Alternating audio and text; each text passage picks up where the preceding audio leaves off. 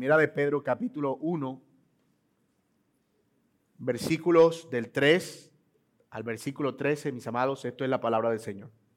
Bendito sea el Dios y Padre de nuestro Señor Jesucristo, quien según su gran misericordia nos ha hecho nacer de nuevo a una esperanza viva mediante la resurrección de Jesucristo de entre los muertos, para obtener una herencia incorruptible, inmaculada y que no se marchitará, reservada en los cielos para ustedes.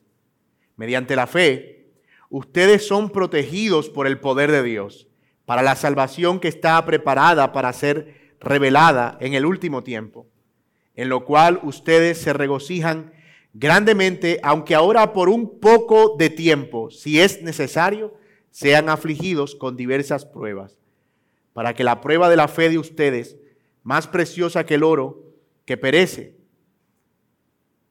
aun probado por el, aunque probado por el fuego, sea hallada que resulte en alabanza, gloria y honor en la revelación de Jesucristo, a quien sin haber visto ustedes aman y a quien ahora no ven, pero creen en Él, y a quien ahora, en quien ahora se regocijan grandemente, con gozo inefable y lleno de gloria, obteniendo como resultado de su fe la salvación de sus almas.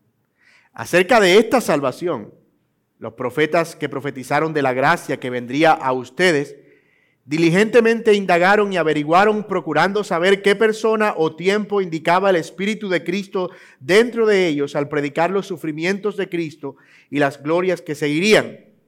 A ellos les fue revelado que no servían a sí mismos sino a ustedes en estas cosas que ahora les han sido anunciadas mediante los que le predicaron el Evangelio por el Espíritu Santo enviado del cielo, cosas a los cuales los ángeles anhelan mirar. Señor, te pedimos que bendigas tu palabra en esta mañana y que nos hables según tu misericordia a nuestros corazones. Gracias por bendecirnos, Señor, con ella cada domingo por la mañana. Y gracias, Señor, por darnos también la esperanza que de ella proviene, la cual es ciertísima para nosotros. En Cristo Jesús. Amén. Y amén. Hablábamos hace un momento de que no hay nada extraño que suceda entre el 31 de diciembre y el 1 de enero, es decir, no hay una alineación astral, no hay una dimensión que se abre, no hay un portal en el que las cosas empiezan a, a ser diferentes. Pero ustedes pueden escuchar, y es una actitud de las personas, mucho acerca de, espero que este año sea próspero. Espero que este año Dios te bendiga.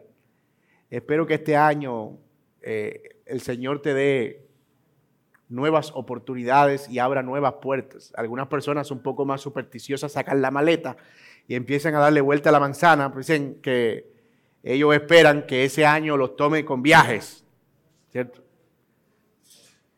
Todos tenemos metas en la vida. Algunas personas tienen la meta de viajar. Pero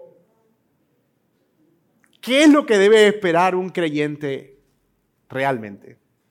No solo de año nuevo, sino en cuanto a su vida en general. ¿Qué es lo que esperamos que suceda para un creyente cuando todo acabe de verdad, cuando sí suceda un cambio real de una cosa a la otra, de un mundo a otro, de una realidad a otra? Muy poco meditamos en eso realmente. Muy poco meditamos en lo que el Señor realmente desea para nosotros y ha asegurado para nosotros. Y esto es importante porque muchas de las cosas que nosotros deseamos para nosotros y para otros durante el año nuevo, a uno se le olvidan. Y cuando llega al final del otro año, uno ni siquiera se acuerda de qué fue lo que deseó el año pasado, porque pareciera que es como un placebo, esa situación de estar como que teniendo nuevas oportunidades, como que si eso fuera un videojuego, como que las vidas se te acabaron y ahora vuelves a iniciar de nuevo con las vidas completas. Pero los creyentes no funciona de esa manera. Nosotros sí tenemos una esperanza segura. Que no tenemos que estar renovando cada 31 de diciembre, ni tenemos que estar modificándola de cuando en cuando, sino que es una realidad que permanece y es una realidad firme y es una realidad verdadera, pero sobre todo es una realidad que incluso es independiente de nuestro sufrimiento y de nuestro dolor. Es decir, aunque nosotros experimentemos sufrimientos en muchas maneras, como quiera que sea esa realidad que nosotros esperamos y esa promesa que nosotros tenemos de parte de Dios cuando todo esto termine, nunca cambia. Y quiero que usemos esto, o quiero explicarlo mejor a través de la analogía de lo que sucedió en el año 2020. El 31 de diciembre del año 2019, todos estábamos dándonos feliz año, que Dios te prospere, que Dios te bendiga, que se abran nuevas puertas. Pero vino una pandemia en marzo. Y todos aquellos buenos deseos que nosotros hubiésemos querido que fueran para una persona, probablemente fueron todo lo contrario. Y el sufrimiento se convirtió en algo que arruinó aquellos buenos deseos. Pero bueno, no funciona así con las promesas del Señor. Sino que el sufrimiento, por el contrario, nos ayudan a anhelar todavía con mayor firmeza esas promesas y esas riquezas que el Señor ha asegurado para nosotros en un futuro. Y de eso se trata la carta de Pedro. Pedro escribe a una audiencia que estaba sufriendo por causa del Evangelio. Después que los cristianos empezaron a crecer en Jerusalén, empezó una persecución en Jerusalén que luego se extendió por el resto del mundo. Pero esos cristianos que huyeron de Jerusalén empezaron a encontrar refugio en otros lugares, en otras naciones, en otros, todavía dentro del Imperio Romano, pero en otros eh, territorios lejos de donde estaba el templo, donde estaban los creyentes, donde había vivido y, muerto, y donde había muerto nuestro Señor Jesucristo y resucitado. Y ellos empiezan a experimentar una férrea persecución en esa diáspora o en, esa, en ese exilio. Algunos de ellos, cuando se enteraban que eran cristianos y que adoraban a un Señor que no era Nerón, inmediatamente estaban cargando sobre ellos una cruz que era casi inevitable, la muerte. Otros sufrían de amos que se enseñoreaban de ellos porque sabían que no podían responder mal por mal. Algunas creyentes establecieron relaciones con hombres que eran no creyentes o que las tomaron para sí como su posesión y empezaron a abusar de ellas en muchos sentidos y ahora ellas debían tratar de ganar a esos hombres a través de su conducta mansa y pura, imitando al Señor Jesucristo. Algunos de ellos eran tentados continuamente a tomar venganza, a armarse, a derrocar al gobierno, porque veían la injusticia, los salarios incompletos, las burlas, la desidia, el maltrato, por causa de ser creyentes. Y es a ellos a quienes Pedro les escribe esta carta. Y les escribe esta carta para animarlos y recordarles que el sufrimiento no debe apartarlos en ningún momento de la esperanza que tienen en Cristo Jesús, sino que por el contrario, el sufrimiento debe ayudarlos a mantener aún más firme su confianza en Dios. Y esta, hermanos, es una carta que sigue siendo relevante para nosotros en el día de hoy. Porque aunque tal vez nosotros no estamos sufriendo en el mismo sentido en el que estaban sufriendo estos hermanos en la diáspora, sí hay muchas cosas que en nuestra vida se convierten en pruebas que a veces pensamos que no podemos superar o dificultades que parece que nunca vamos a sobrepasar o situaciones que ni siquiera nosotros sabemos cómo podamos salir de ellas airosos. Así que esta es una carta también para nosotros. Porque si ellos necesitaban en medio de su sufrimiento la esperanza, nosotros también. Y la razón es que ellos vivían en un mundo en el que había aflicción y nosotros vivimos en un mundo en el que también tenemos aflicción. Así que en este primer capítulo, Pablo, Pedro, perdón, lo que hace es esbozar en qué consiste esa esperanza. Y lo hace a través de tres declaraciones o el desarrollo de tres ideas principalmente. En los versículos del 1 al 4, él describe la esperanza. ¿En qué consiste esa esperanza que nosotros tenemos como creyentes? En los versículos del 5 al 9, él luego muestra cómo los sufrimientos que experimentamos ahora no nos desligan de esa esperanza. Y al final, él muestra los versículos del 10 al 13, que la certeza que nosotros tenemos de esa esperanza proviene del Evangelio, porque el mismo Señor Jesucristo sufrió y padeció, pero su sufrimiento no fue un sufrimiento que lo desprendió de la esperanza, sino que por el contrario produjo la esperanza. Y entonces él usa ese argumento para decir, el sufrimiento de ustedes también produce esperanza. Y ese es el bosquejo que vamos a usar para nuestro texto en la mañana de hoy. Vamos a ver en primer lugar la descripción que hace el apóstol Pedro de esa esperanza. Miren el versículo 3 que comienza básicamente con las palabras de una oración. Bendito sea el Dios y Padre de nuestro Señor Jesucristo, quien según su gran misericordia nos ha hecho nacer de nuevo a una esperanza viva, en primer lugar, y menciona la fuente de esa esperanza, mediante la resurrección de Jesucristo de entre los muertos, luego hacia dónde apunta esa esperanza, el destino, para obtener una herencia y luego el carácter imperecedero de esa esperanza, incorruptible, inmaculada, que no se marchitará, y luego del sentido de pertenencia, de a quién pertenece esa esperanza reservada en los cielos para ustedes. Mírenlo ahí con cuidado. Bendito sea el Señor y Padre de nuestro Señor Jesucristo, quien según su misericordia nos ha hecho nacer de una esperanza viva. Miren hermanos, la fuente de la esperanza, que no es una esperanza que viene de nuestra mentalidad positiva. Todo lo que el creyente espera después de esta vida no proviene de un positivismo o de una actitud eh, como eh, expectante de las cosas. No es como lo que sucede el 31 de diciembre, en el que estamos deseando cosas que están como en el aire, como flotando, que no están ancladas a nada. La fuente de nuestra esperanza no proviene de nosotros, tampoco proviene de las circunstancias que nos rodean. La Biblia dice que esa esperanza proviene de Dios y que proviene según su misericordia. Y eso es importante porque no es una esperanza que se nos da a nosotros porque la merezcamos. Es una esperanza que se da a pesar de nosotros, a pesar de nuestro pecado, a pesar de nuestras debilidades, a pesar de nuestra temporalidad. Y esa esperanza empieza a suceder o empieza a ser nuestra en el momento en el que Dios produce el nuevo nacimiento. En el momento en el que el creyente encuentra al Salvador y se arrepiente de sus pecados y el Señor le da una nueva vida, en ese momento Él es vinculado a esa esperanza viva. Pero el fundamento de esa esperanza no es un asunto meramente espiritualista.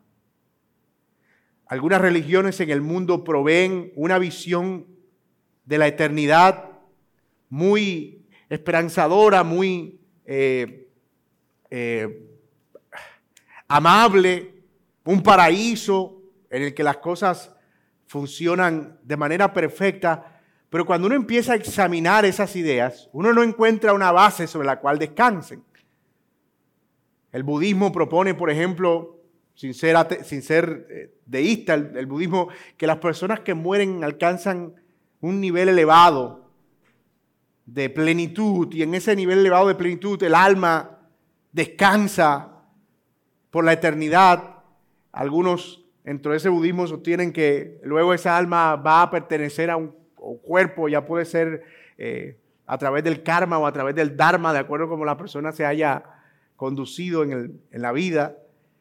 Y de esa misma manera el taoísmo y otras eh, religiones y pseudo religiones promueven como una idea futura de una plenitud, de algo que va a venir pero que al final, ¿qué garantiza eso? ¿Cómo podemos saber que eso realmente va a ser así? ¿Cuál es el certificado o lo que aterriza eso a nivel racional? ¿Por qué no es así con el cristianismo? ¿Qué hace que lo que nosotros esperamos no sea un salto de fe realmente al vacío? El texto dice que lo que hace que nuestra esperanza sea racionalmente real es la resurrección de nuestro Señor Jesucristo. ¿Saben por qué nosotros podemos hablar con toda certeza de que nos espera una gloria futura venidera? Porque históricamente es comprobable que Jesús de Nazaret un judío que vivió y murió en el primer siglo, resucitó al tercer día entre los muertos con evidencias abundantes de ese hecho histórico que comprueban que ciertamente él era lo que todo lo que él dijo ser acerca de sí mismo. La resurrección de Cristo hace que sea evidente a los ojos de los hombres que hay una esperanza gloriosa hacia la eternidad. No es un asunto subjetivo, no es un asunto mental, no es un asunto imaginario, no es un asunto que escapa de nuestra realidad. Que Cristo resucitó de entre los muertos es el ancla que le da certeza y forma a nuestra esperanza. Por eso Pablo dijo, si alguien logra demostrar que Cristo no se levantó entre los muertos o niega la resurrección, nuestra fe es vana y somos la gente más digna de lástima en el mundo porque decimos esperar una vida eterna que no se puede garantizar. El apóstol Pablo se atrevió a poner el cristianismo en el agudo filo de la resurrección. Si alguien logra derribar la idea de la resurrección, lo que yo estoy haciendo aquí no tiene sentido. Lo que ustedes están haciendo no tiene sentido. La fe que ustedes profesan no tiene sentido. Eso es lo que hace distinto al cristianismo. Eso es lo que hace que lo que el cristianismo propone como esperanza sea algo real y verdadero. Y yo sé que algunos de ustedes, tal vez los más jóvenes en la universidad, se encontrarán con esa pregunta. Y muchas personas dicen que, el cristianismo es arrogante porque el cristianismo dice que es la única verdad y que todas las religiones son falsas y que y por qué el cristianismo es tan arrogante. Yo no estoy de acuerdo con esa posición. Bueno, no es realmente arrogancia. El punto es que ninguna otra forma de religión o de fe o de superstición nosotros vemos que alguien garantice vida eterna a otro habiéndose levantado entre los muertos. Eso es lo que hace que el cristianismo sea único y verdadero para nosotros. Así que esta esperanza, hermano, no es un placebo imaginario. Algunas personas que intentan ser tan racionalistas, ven al cristianismo como una especie de lavado de cerebro en el que la gente renuncia a la razón para empezar a creer en cosas fantasiosas y en cuentos de hadas. Pero la resurrección es la verdad histórica que hace que el cristianismo no sea ni un mito, ni una leyenda, ni un cuento de hadas, sino una esperanza verdadera. Si Cristo se levantó entre los muertos, ¿dónde está ahora? Si Cristo se levantó entre los muertos, ¿qué lo levantó de entre los muertos? Si Cristo se levantó entre los muertos como ciertamente Él dijo que se levantaría, entonces todo lo que Él dijo que haría acerca de nosotros también, yo voy a ir al Padre y voy a preparar morada para ustedes para que donde yo esté, ustedes estén conmigo. Eso es glorioso. Él sentado a la diestra del Padre, eso es glorioso. Y eso descansa en el hecho concreto de la resurrección. Ahora bien, ¿para qué? ¿Qué es lo que eso produce? Ya vemos que esa esperanza es unilateral, es de parte de Dios, es por su misericordia, es su fuente. Ya vemos el fundamento que es la resurrección. Pero ¿en qué consiste? Bueno, el texto dice que es una herencia, como un territorio, como una posesión que es incorruptible, que es inmaculada y que no se marchitará y que además de eso es celestial está reservada en los cielos potentes. Y debo aclarar que Pedro no está haciendo aquí una teología compleja acerca de los cielos y de la tierra y de la vida eterna. Él simplemente está usando el lenguaje que un eh, judío entendía como promesa y como herencia, un territorio, solo que no es como este territorio. Por eso es, una tierra. Acuérdense esa idea de los judíos de que la tierra prometida era... Eh, eh, eh, lo que hace el apóstol Pedro aquí y, los otros autores en el Nuevo Testamento y el mismo Señor Jesucristo es hablar de cielos en el sentido de que es una posesión y una herencia celestial, pero no en el sentido meramente espacial. Y eso también derriba la idea de que nuestra esperanza, como lo hemos dicho otras veces desde este púlpito, es saltar de nube en nube etérea, como en un vacío, etéreo, aburrido por los siglos de los siglos, con un cántico de órgano de fondo. Cuando hablamos de esta esperanza, es una esperanza que se desarrolla en otros textos del Nuevo Testamento como una esperanza de una herencia en un cielo nuevo y en una tierra nueva, donde mora la justicia. Más o menos una especie de Edén perfecto e incorruptible donde estarán todos aquellos que confían en el Señor y que creen en Él. Es una herencia eterna, es una herencia que no se podrá corromper como se corrompió el Edén. Sé que será un verdadero lugar de descanso permanente para el cristiano. Mis amados, nosotros necesitamos afianzar más nuestra convicción de la esperanza porque me temo que estamos viviendo con mente muy terrenal. Y eso nos lleva al materialismo, eso nos lleva al descontento, eso nos lleva a la avaricia, eso nos lleva a la envidia, eso nos lleva a los pecados, porque estamos tan aferrados a este mundo. Cuando yo leo las palabras del apóstol Pablo que escribe a los filipenses, a mí me impresionan, porque él dice, con tanta naturalidad, yo quisiera quedarme y tengo un dilema fuerte con ustedes y haciendo la obra, pero por otro lado, yo quisiera estar con el Señor.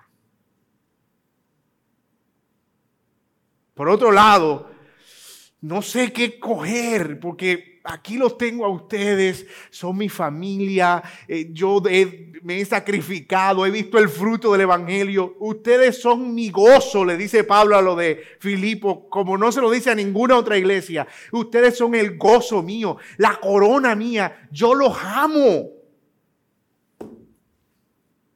Pero tengo un dilema, me quiero ir con el Señor. Algunas personas, tú dices, mi hermano, cuando yo muera, y reprendo esas palabras, muchacho.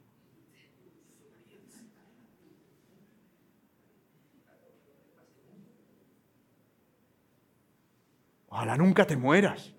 No me desees tanto mal en esta vida. es una maldición ser eterno en un mundo caído. Y yo le decía hace un momento en el comentario que estaba haciendo sobre la hermana Marta, nosotros necesitamos desmitificar la muerte, porque necesitamos reivindicar nuestra esperanza. Pues vivimos con un, con un temor y con un miedo, como si realmente no creyéramos lo que decimos que creemos. Y entonces, ¿cuál es realmente la esencia de este asunto? Porque no podemos decir una cosa y cantarla con la, Señor, cuando allá se pase el cuán gloriosa será la mañana, cuando venga Jesús el Salvador. Y cuando realmente tenemos que enfrentarnos a eso, oh Señor, no, mira. Eh".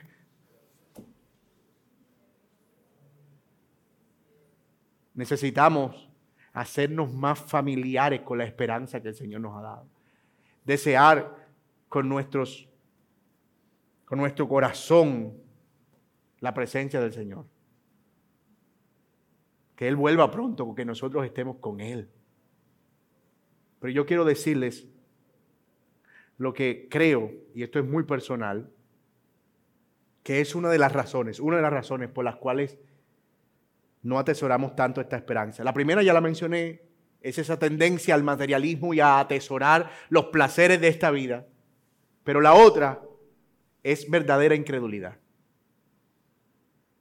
porque pareciera que hablar de la eternidad le quita el plus racional a la fe. Porque no tenemos cómo explicarlo como se explicarían los otros hechos de la fe cristiana. Nos gusta todo el cristianismo, pero eso nos parece tan fantasioso.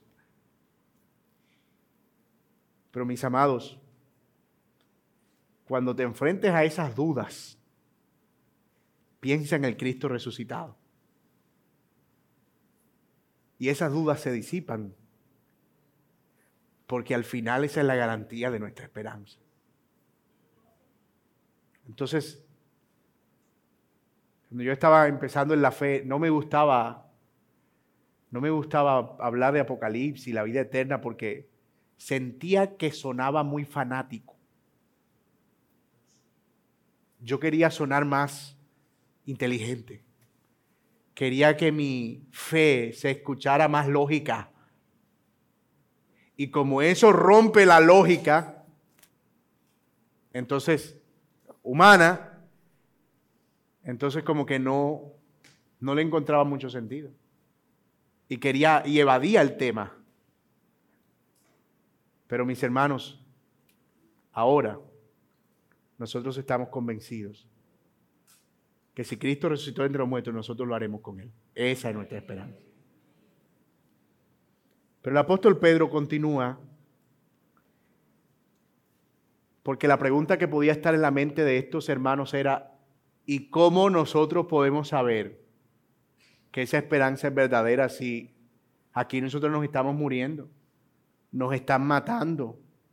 Estamos sufriendo penurias. Y el versículo 5 dice, pues mediante la fe, ustedes son protegidos por el poder de Dios, porque ellos pensaban que esa esperanza se iba a ir de sus manos. Se va a perder no vamos a alcanzarla. Y él le dice, no, ustedes son protegidos por el poder de Dios para la salvación que está preparada, para ser revelada en el último tiempo, en lo cual ustedes se regocijan grandemente. Miren esto, aunque ahora, por un poco de tiempo, sea necesario que sean afligidos con diversas pruebas ahora por un poco de tiempo sea necesario que sean afligidos con diversas pruebas. Era muy difícil pensar en la esperanza mientras se tenía dolor y lo sigue siendo ahora. Y el apóstol Pablo les dice, no, Pedro, perdón, le dice, no, en medio de todo eso, ustedes son protegidos. esa palabra protegido es un término militar, ustedes tienen un cerco, como una muralla, como una fortaleza alrededor de ustedes que les protege. Y esa fortaleza es el poder de Dios para la salvación. Y aquí la palabra salvación no es salvación del alma, sino la salvación de la liberación de este mundo. Para la salvación que está preparada para ser revelada en el último tiempo. No, no es que en el último tiempo el Señor va a salvar a los creyentes y va a condenar a los no creyentes. No, aquí salvación es la liberación que está revelada para el último tiempo. La liberación de este mundo, la liberación del pecado, la liberación del sufrimiento. Pero mientras ese día llega, Dios permite que ustedes sufran. Para que en medio de ese sufrimiento ustedes alimenten todavía con más fuerza su esperanza. Y eso parece como contradictorio, ¿verdad? Porque uno diría, ¿por qué el Señor simplemente cuando salva a alguien no se lo lleva y ya? ¿Por qué el Señor dejaría que alguien aquí, aunque tenga una esperanza, sufra y padezca? Uno quisiera eso. Y pudiera ser hasta una oración, Señor, si me salvaste, no permita que yo sufra, porque si sufro me aparto. Así que llévame. Es una oración muy honesta. Pero el Señor dice, no, yo voy a permitir que sufran. Y mientras sufran, yo voy a protegerlos. Es decir, que Él no va a permitir que suframos más allá de lo que nosotros podemos soportar. Él va a ser nuestro protector. Pero ¿y para qué, Señor? ¿Con qué propósito? ¿Qué clase de Dios es este que se complace en ver a los hijos suyos sufrir? Bueno, no es por algún sentido de maldad en Dios, obviamente porque Él no puede ser tentado por el mal, sino para que, versículo 7, la prueba de la fe de ustedes, más preciosa que el oro que perece, aunque probado por fuego, sea hallada que resulta en alabanza, gloria y honor en la revelación de Jesucristo. Lo que está diciendo el Señor es que mientras Él permite el sufrimiento breve en este mundo, el soportar ese sufrimiento en esperanza, al final, cuando Él traiga la esperanza, traerá mayor gloria y honra a Él y alabanza en el día final. Qué cosa tan increíble. Mis amados, esa perspectiva del sufrimiento es abrumadora. Porque Pedro dice, ustedes van a ser afligidos ahora por un breve tiempo. A veces nosotros tenemos como que medio una prueba de dos meses y ya sentimos que el mundo se está acabando. Y cuando él dice breve tiempo, no está refiriéndose a la prueba de persecución, está refiriéndose al breve tiempo que dura la vida en comparación con la eternidad. Piénselo de esta manera en comparación con la esperanza de no sufrir, lo cual es eterna, el sufrimiento temporal en esta vida es microscópicamente insignificante. Pero que produce una mayor gloria al Señor. De alguna manera lo que está diciendo Pedro es que aquellos que tienen una esperanza verdadera en Cristo, cuando sufren, dan más gloria a Dios. Eso es lo que nosotros llamamos sufrir bien. ¿Y saben por qué eso da gloria a Dios? Él lo explica y me parece tan tierna la forma en la que lo explica. Porque Él dice, ustedes le aman a Él sin haberle visto. Y sufrir con gozo en una esperanza que no ves, eso realmente da gloria a Dios. Porque yo puedo sufrir con gozo mientras espero que reviente la herencia que va a salir el otro año. Yo aguanto. ¿Por qué? Porque el otro año revienta y todos mis problemas se acaban.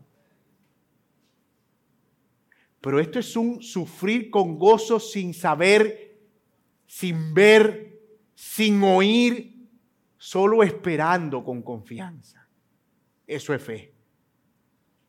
Esa es la verdadera fe a la que se refiere el autor de Hebreos en su carta en el capítulo 11 cuando dice, es pues la fe, la certeza de lo que se espera y la convicción de lo que no se ve. No es una atracción positiva de las cosas, no es la famosa ley de atracción que salió allá por los 2000, que es metafísica, que lo creo, lo confieso, lo creo, lo confieso, lo creo, lo confieso, lo creo, y me llega. No, el autor de Hebreo viene hablando casi de lo mismo de Pedro, que dice, miren, mantengan firme su esperanza, eh, no pierdan su confianza, porque aún un poquito y el que ha de venir vendrá y no tardará, pero el que permaneciere hasta el fin, él llegará y, y si retrocediere no agradará mi alma, porque los que son de Dios tienen fe para preservación del alma. Es pues la fe la certeza de lo que se espera y la convicción de que es esa fe para preservación del alma, una certeza de que algo va a venir, una convicción profunda de algo que yo estoy esperando aunque no lo veo. Esa es la fe que sufre bien. Él lo dice en el texto, en el versículo 7 u 8, a quien sin haber visto esto es increíble. Yo debo confesar que si yo viera al Señor aquí ahora mismo, eso resolvería muchos de mis problemas y mis dudas y mis desconfianzas y mis temores. Pero el verdadero mérito es poder amarle sin haberle visto. ¿Saben por qué? Porque hay gente que le amó hasta la muerte solo con una promesa de que vendría. Nosotros por lo menos tenemos el testimonio de las Escrituras y el Nuevo Testamento.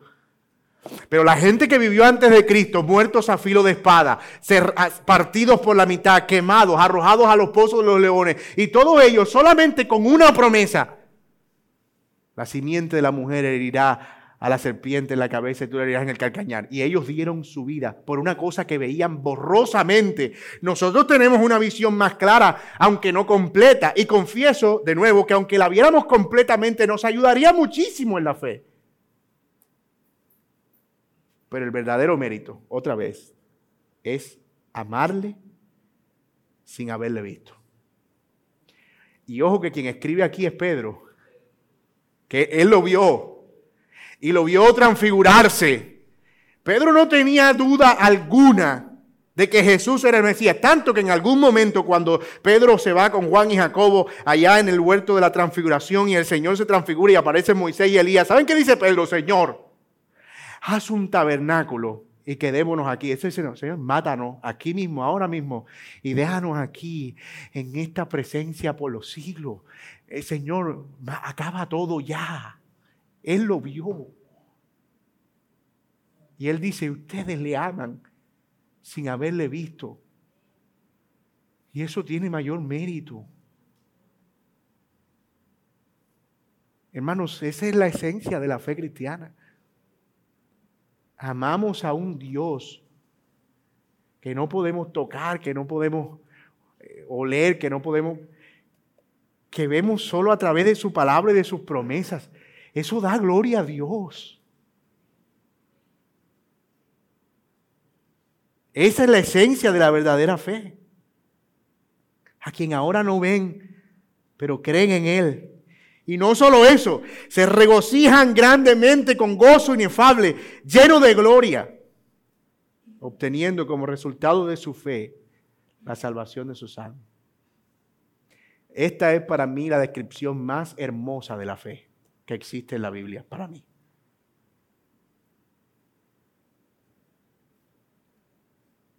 Así que las pruebas y las tribulaciones, le está aclarando Pedro a sus oyentes, no es para apartarlos de la gloria, sino para perfeccionarlos y trabajar en ustedes y traer mayor gloria a Dios cuando esa gloria se manifieste. ¿Y cómo podemos estar seguros de eso, Pedro? ¿Cuál es la garantía que tenemos? Eso nos lleva al tercer y último punto de nuestro sermón.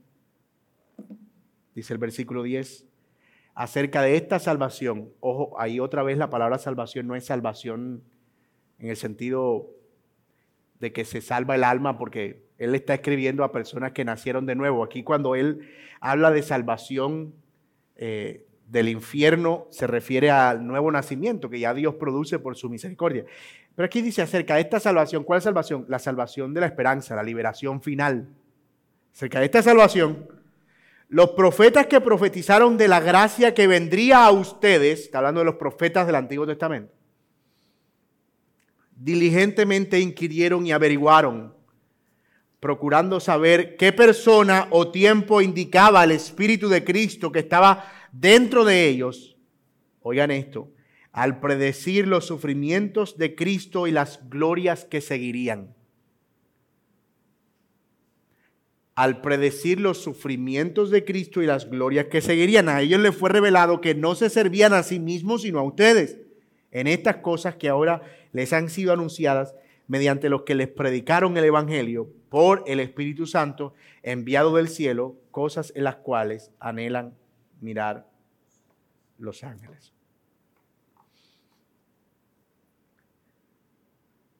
¿Por qué podemos tener certeza de esta esperanza?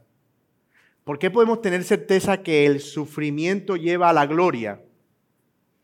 Porque eso es en resumen cómo funciona el Evangelio. Y entonces Pablo, Pedro les dice a ellos, piensen en su sufrimiento y en la gloria que viene después como algo que está anclado profundamente a la realidad del Evangelio. Él les dice, los profetas en el Antiguo Testamento, ellos no sabían por qué escribían lo que escribían, por qué veían lo que veían, por qué anunciaban lo que anunciaban, y procuraban y lo indagaban y hablaron acerca del Mesías. Y todo eso fue para que eso sea de su provecho ahora, con el fin de que ustedes puedan entender a través del Evangelio que les predicaron que la gloria precede o sucede al sufrimiento. El Evangelio es la muestra y es el reflejo de que el sufrimiento, en otras palabras, conduce a la gloria. Y los profetas anunciaron eso. Y a ustedes se les predicó ese Evangelio. Eso es interesante, hermano. Porque eso nos lleva a nosotros a ver el evangelio, el, sufrimiento desde otra perspectiva y el dolor desde otra perspectiva. Y eso hace que no desperdiciemos nuestro sufrimiento. Una cosa que se ha hecho muy popular en el mundo evangélico ha sido convertir el sufrimiento en una especie de esteroide espiritual que hace que la gente sea superpoderosa. Entonces le ponen etiqueta, ¿verdad? Tu desierto, tu prueba, tu aflicción, tu gigante. Entonces tú puedes escuchar cosas como esta. Aunque tú estés en tu desierto y en tu prueba, eso te va a procesar para que tú seas más fuerte. El Señor te va a sacar de ahí para que tú seas más grande. Algunos no ven, ven tu gloria, pero no ven tu desierto. Entonces el desierto se convierte como en esa en ese comodín, como en esa valla que hay que superar para graduarse de espiritual. Esa no es una perspectiva cristiana del sufrimiento. De ningún modo. Lo que hace realmente el sufrimiento es desproveernos de todo sentido de, de, suficiencia en nosotros para que pongamos nuestra confianza en el Señor. Porque se ve el sufrimiento como aquello que tú tienes que sobrepasarlo para llegar al siguiente nivel. Y mis amados, eso no es como la Biblia lo presenta. No desperdiciemos nuestro sufrimiento. Todo lo que se dijo de Cristo y del Mesías en el Antiguo Testamento tuvo su cumplimiento. Pero eso funciona como un ánimo para nosotros. El Evangelio es nuestra historia. Es la historia de alguien que sufre, pero que por su sufrimiento alcanza la gloria eterna. ustedes recibieron ese Evangelio, nacieron de nuevo por esa esperanza. Por lo tanto, su sufrimiento ahora, en este tiempo, es algo que ha de conducirlos a la gloria. ¿Tú ves cómo eso cambia las cosas? Porque no es como que yo tengo que ahora deshacerme de, tengo que ahora subir al siguiente nivel. Es que si no pasa, sin desierto no hay gloria. Sí, en un sentido. Pero solo hay una gloria. Y es la gloria que nosotros veremos cuando todo termine y el Señor se revele grandemente. Mientras tanto, mientras esta vida dure, en este breve tiempo nosotros seremos afligidos en diversas pruebas. Y eso es una bendición. Porque el Señor la usará para probarnos como se prueba el oro. Y eso traerá gloria, honra y alabanza al Señor. El Evangelio que recibimos resume nuestra esperanza, en definitiva. El creyente es alguien que sufre en el presente, que mira hacia el futuro, hacia una esperanza, pero que es alimentado de una verdad pasada, de una realidad pasada, que Cristo sufrió, pero Él resucitó al tercer día de entre los muertos. Entonces eso hace que en el presente esa realidad futura para Él sea factible, sea verdadera, sea una verdadera esperanza. Y si ustedes quieren verlo desde esa perspectiva, parece que Pedro también tiene ese arreglo. Ustedes están padeciendo ahora, pero miren la gloria que tienen hacia adelante. Y si todavía ustedes no están seguros de que esa gloria es una gloria reservada para ustedes, miren hacia atrás y miren el Evangelio y cómo la gloria de la esperanza sucede al sufrimiento cómo en Cristo Jesús su sufrimiento lo lleva a ver su resurrección y traer esta gloria que ahora tenemos. La gente, y con esto voy cerrando, la gente que celebra Año Nuevo, No sé, aquí no lo veo mucho, pero en mi pueblo hacen un año viejo, un muñeco que rellenan de pólvora y material inflamable y lo queman en una señal de que el año viejo pasó. ¿Cierto? Y que ahora viene algo nuevo.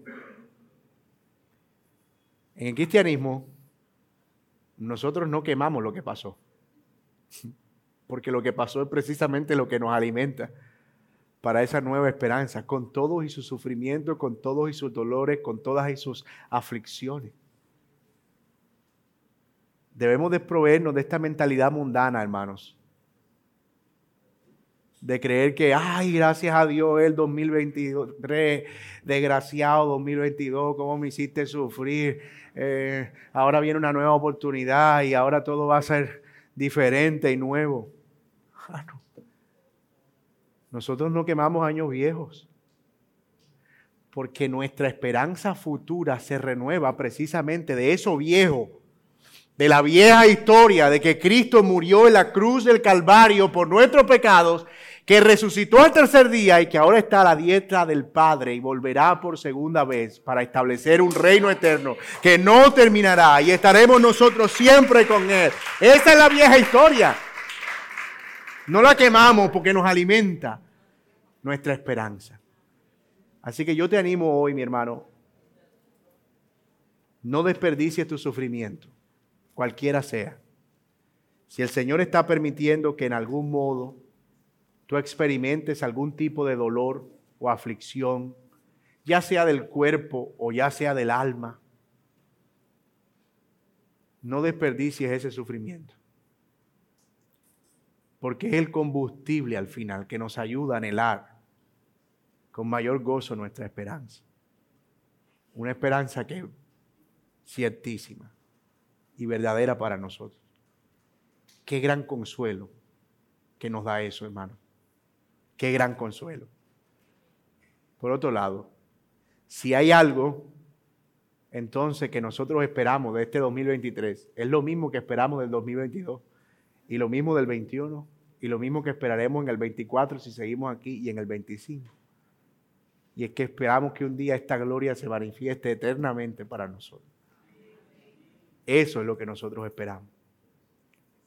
Ese es el verdadero cambio que sucederá una vez. Y entonces sí podremos decir, adiós a lo viejo y bienvenido a lo nuevo porque allí no habrá llanto, ni lloro, ni tristeza, ni aflicción, ni sufrimiento, sino que el Señor enjuagará toda, enjuagará toda lágrima de nuestros ojos y hará nuevas todas las cosas y no habrá enfermedad y no habrá sufrimiento y no habrá muerte. Entonces sí podremos quemar lo viejo. Me encantaría seguir porque parece que están viniendo pasajes a mi mente de los elementos ardiendo, cayendo, que dice Pedro también, y que esta tierra que vemos ahora va a pasar y el Señor hará un cielo nuevo y una tierra nueva. Qué tremenda esperanza que tenemos, hermano. Y ojalá que esa esperanza sea el combustible cada día de nuestras vidas, la que hemos recibido por su misericordia. Oramos.